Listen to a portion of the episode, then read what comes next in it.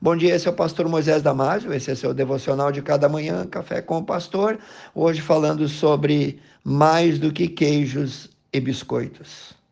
Conta-se a história de um homem pobre que vivia na Europa Oriental no início do século XX.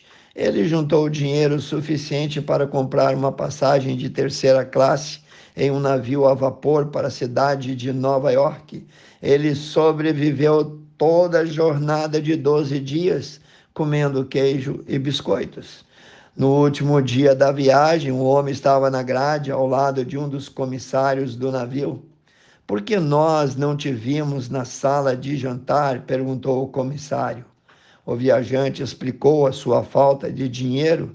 O comissário respondeu em choque: Você não sabia que o seu bilhete incluía três refeições diárias? Nós reservamos um lugar para você todos os dias, mas você nunca apareceu. Irmão, Deus reservou também para cada um de nós um lugar especial ao seu lado, na sua mesa. Deus quer que todos os homens se salvem e venham ao conhecimento da verdade. Está lá em 1 Timóteo 2,4. Aproveite todas as bênçãos espirituais. Deus nos conhece como ninguém, a sua mesa é farta, ele é um Deus misericordioso. Não fique só comendo queijo com biscoito todos os dias. Deus sempre quer nos dar o seu melhor, ele nos segue o tempo todo. Você já o sentiu seguindo você?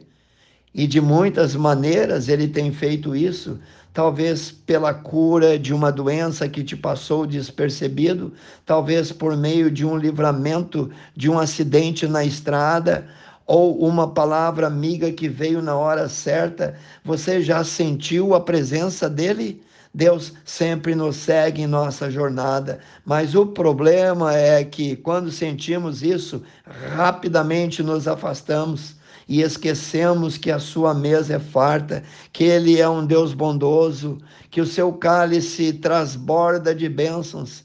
Mesmo com a nossa indiferença, ele não desiste de nós, como se fôssemos crianças indefesas, ele está lá como nosso irmão mais velho a nos proteger.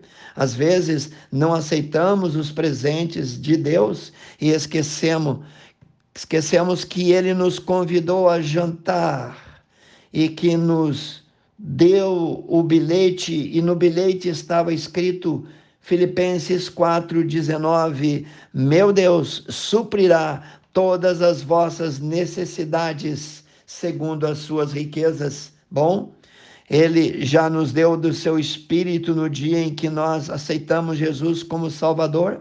Depois nos prometeu um lugar no céu, agora nos dá anjos, não aqueles pregados na lapela, mas anjos de verdade, postos em nosso caminho. Que mais ele faria para nos chamar a atenção?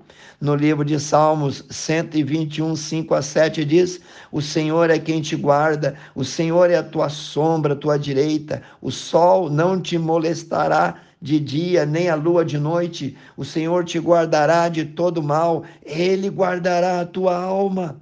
Acima de tudo, Deus nos dá de si mesmo, mesmo quando recusamos o seu convite e escolhemos morar longe em nosso casebre em vez de morar na casa dele, mesmo quando escolhemos o nosso lixo em vez da sua graça, ele ainda segue insistindo conosco, nunca nos forçando, nunca nos deixando, pacientemente, persistentemente, fielmente presente ele recusa nos abandonar, ele usa todo o seu poder para nos convencer de quem ele é. Ele é o amigo mais chegado que um irmão, ele é somente aquele em que podemos totalmente confiar totalmente podemos contar com Ele para todo tipo de emergência. Ele quer nos levar seguro para morar com Ele em Sua casa celestial.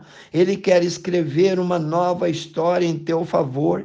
Ele é o nosso cuidador que trabalha em nosso favor 24 horas. Se você cair e se machucar, lá está Ele para te ajudar a se levantar e curar as tuas feridas, seria tolice ignorar aquele que já nos deu de si o seu melhor, já nos deu o que mais precioso havia no céu. Ele nos deu o seu filho amado para tomar o nosso lugar naquela cruz e sofrer a pena total de todos os nossos pecados, pagando assim o impagável débito a escolha é sua. Isaías 41, 10 diz: Não temas, porque eu sou contigo, diz o Senhor. Não te assombre, porque eu sou teu Deus. Eu te fortaleço, eu te ajudo, eu te sustento com a minha destra. Quero orar contigo, precioso Deus e eterno Pai.